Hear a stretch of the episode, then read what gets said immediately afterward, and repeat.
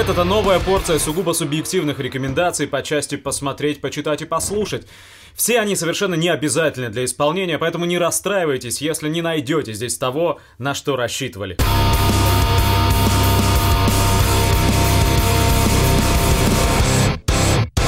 Фильм, который я хочу посоветовать на сей раз, точно не относится к категории шедевров, но может считаться полезным, по крайней мере в безграничном море барахла и поделок на него стоит обратить внимание.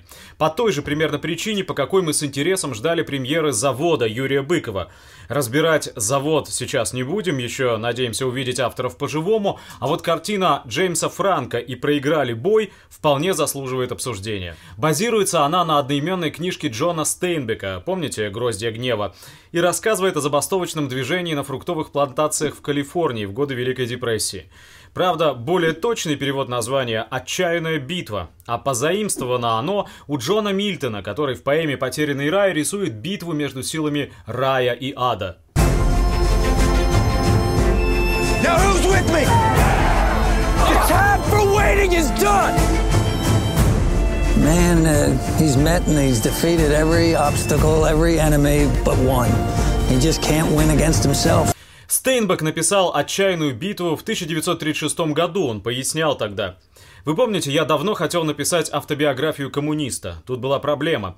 Я планировал создать журналистский отчет о забастовке, но по мере того, как я обдумывал идею, она перестала помещаться в первоначальные рамки. Не знаю, как далеко я ушел, но я попытался представить маленькую забастовку на фруктовых плантациях как символ вечной, жестокой борьбы человека с самим собой. У фильма, точнее у книги, наверное, есть ряд бесспорных преимуществ. Ну, кроме того, что это одна из любимых книг Барака Обамы, конечно. Зрителя посвящают в механику профсоюзной борьбы, от первой идеи до кровавых столкновений с работодателем. Показывают, как это делается, каких последствий ждать, если решил устроить стачку, как ведут себя люди, как живет коллектив. Здесь нет бессмысленности, беспощадности и безысходности, которые мы встречаем у Быкова. Речь не о бунте, а об организованном протесте, зачинщиками которого выступают два молодых, но профессиональных революционера, представители профсоюза Industrial Workers of the World, некогда очень сильной организации, ставившей перед собой задачу создать всемирное профсоюзное движение. Фильм честно указывает на моральные противоречия, с которыми сталкиваются радикалы, бросающие вызов местному олигарху Крису Болтону, хладнокровному негодяю, который заставляет рабочих гнуть спины за один доллар в день. Чем ты готов пожертвовать? Как далеко готов пойти ты? Готов ли пожертвовать своей жизнью и здоровьем? Готов ли пожертвовать чужой жизнью и чужим здоровьем? Что если это здоровье ребенка? Ставится знаменитый вопрос о целях и средствах. Допустимо ли, например, использовать провокацию, чтобы разжечь из искры пламя? Как отделить провокацию от искренней жертвы и так далее и тому подобное. То есть фильм не одномерный все-таки заставляет наши ссохшиеся извилины шевелиться. Да, режиссерская работа, пожалуй, достойна той невысокой оценки, которой эта лента удостоилась на сайте Rotten Tomatoes. Тут нет ничего удивительного, в роли режиссера выступает известный голливудский плейбой Джеймс Франко. Он же исполняет главную роль и падает смертью храбрых на последних минутах. He gave his life for you, and he gave his life for a cause bigger than you, for an idea. The idea that guys like you and guys like me deserve dignity. Я так и не смог понять, что побудило Франка взяться за Стейнбека. Ну, если не считать его любовь к экранизациям вообще. Актерский состав, кстати, вполне тяжеловесный. Но все в целом выглядит так, будто мальчики из благополучных семей решили сыграть по ролям броненосец Потемкин или стачку Эйзенштейна. Еще раз, это ничуть не обесценивает попытку, поскольку таких фильмов на рынке киношерпотреба раз-два и обчелся. Так что не будем кидаться камнями ни в Джеймса Франка, ни в Юрия Быкова, а вот сравнить две эти работы Почему бы и нет? Книга у нас на сей раз прямо вытечет из фильма, органически вытечет, и будет это знаменитый роман Максима Горького «Мать». Роман, не нуждающийся ни в рекомендациях, ни в пересказе, ни в цитировании. Просто написан он был во время путешествия Горького по Америке в 1906 году. Точнее сказать, вынужденного путешествия, поскольку в России писателю угрожал арест, и партия решила отправить его куда подальше, заниматься там агитацией и пропагандой. Агитация с пропагандой американским хозяевам жизни пришлась не очень по вкусу, особенно после того, как Горький начал выступать на митингах и хлестать по морде статую свободы. Например, так. Массивная фигура бронзовой женщины покрыта с ног до головы зеленой окисью. Холодное лицо слепо смотрит сквозь туман в пустыню океана, точно бронза ждет солнца, чтобы оно оживило ее мертвые глаза. И кажется, что все, железо, камни, вода, дерево, полно протеста против жизни без солнца, без песен и счастья в плену тяжелого труда.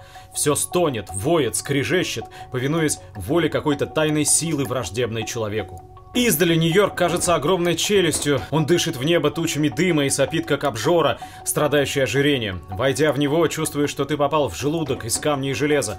В желудок, который проглотил несколько миллионов людей, растирает, переваривает их. Я впервые вижу такой чудовищный город, и никогда еще люди не казались мне так ничтожны, так порабощены. В этих улицах, набитых людьми, точно мешки крупой, дети жадно ищут в коробках с мусором, стоящих у панелей, загнившие овощи и пожирают их вместе с плесенью тут же в едкой пыли и духоте. Нью-Йорк ответил Горькому взаимностью. Его вышвырнули из гостиницы, облили помоями в печати, обвинили в разжигании революции. И все же в результате поездки у нас есть роман «Мать», который рассказывает об опыте стачечной борьбы на одной из российских провинциальных фабрик. Главная героиня – мать молодого рабочего Павла Власова Пелагея Ниловна. Пелагее многое пришлось испытать, много пришлось страдать, но Горький показывает нам рождение нового человека, его преображение, обретение им собственного достоинства. За бунтующим сыном ведут Пелагею Ниловну материнский инстинкт и сильное религиозное чувство – но в результате, в ее меняющемся образе, вся униженная, забитая, молчаливая и уповающая на чудо Россия переходит на сторону восставших рабочих.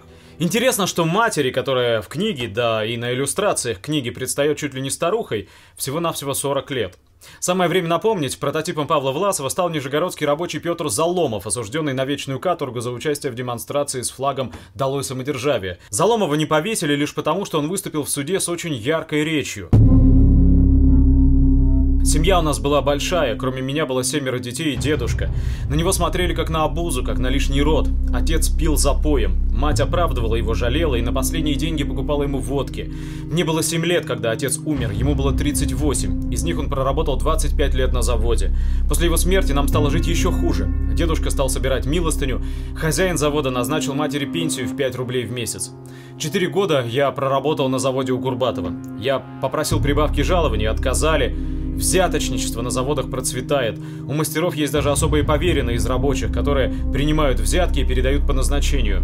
Мастера дико обращаются с рабочими. При мне однажды мастер избил литейщика, а затем пригрозил его уволить, если он подаст на него в суд. Я видел, как на сормовских заводах калечили людей. Механик заставлял руками надевать ремень на шкив во время хода.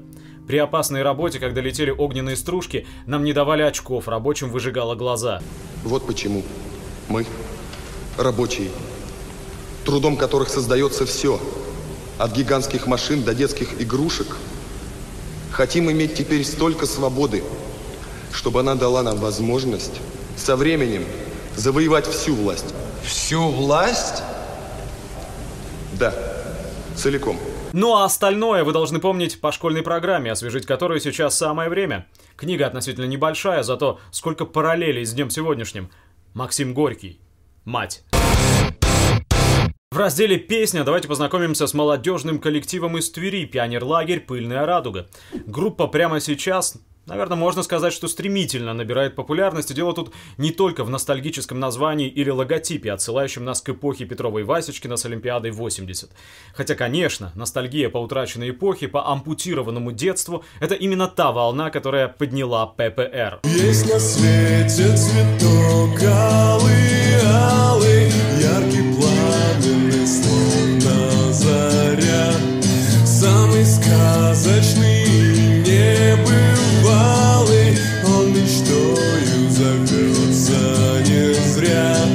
Группа и впрямь выделяется на общем фоне, давно расчерченном на жанры и направления. От самого порога, от самых отворот, далекая дорога уходит на восход, далекая дорога уходит на восход. Сегодня вообще ведь трудно найти что-то оригинальное в смысле музыки или слов, а ППР действительно не похожи даже на иностранные команды, с которыми их пытаются сравнивать. Разумный гонорар, прими, свален круче. Сомнительный товар на дальней полке, на всякий случай. Сдай толще кожи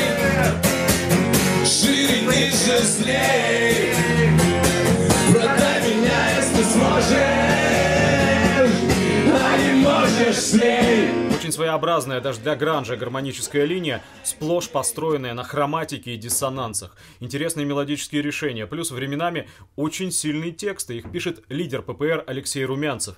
Образность речи Новые гробы с вертикальным загаром, говорящая плотва, клюй на пластмассу, трафарет для изготовления трафаретов. Так вот, образность речи Алексею не удается похоронить никаким количеством чернухи и мата, которых, увы, слишком много. На мой взгляд, слишком. Осознают ли сами ППР, что темы эти и эта безнадега имеют конкретные причины, конкретные объяснения? Что расстраивает тяжелейший груз депрессии, опускающийся на плечи после 5-6 песен. Ирония и самоирония лишь усиливают эту депрессию, так что не злоупотребляйте.